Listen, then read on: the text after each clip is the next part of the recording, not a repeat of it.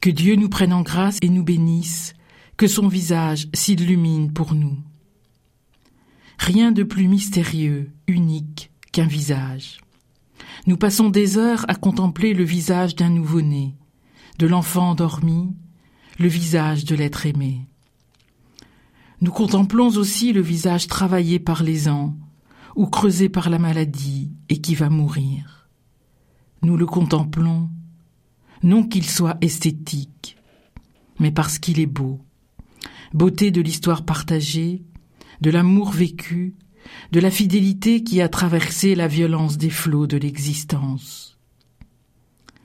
Beauté de son dénuement même. Lui qui est remis à notre responsabilité. Le visage est ainsi unique. Nul ne lui ressemble. Non de par sa plasticité, mais par sa profondeur qui m'appelle, me convoque. C'est ce que déploie le philosophe Emmanuel Lévinas. Le visage est épiphanie, manifestation qui m'oblige à le secourir, à prendre soin de sa nudité, de sa vulnérabilité. Voilà sa véritable beauté, celle qui dit le cœur de l'humain. Ce ne sont ni la cupidité, l'avidité, la convoitise qui caractérisent l'homme, mais qu'il puisse, à tout moment, quitter la fascination de la puissance au nom d'un seul visage véritablement rencontré. Vocation véritable de l'humain.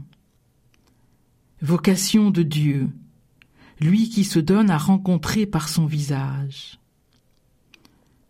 Que son visage s'illumine pour nous, invoque le psalmiste.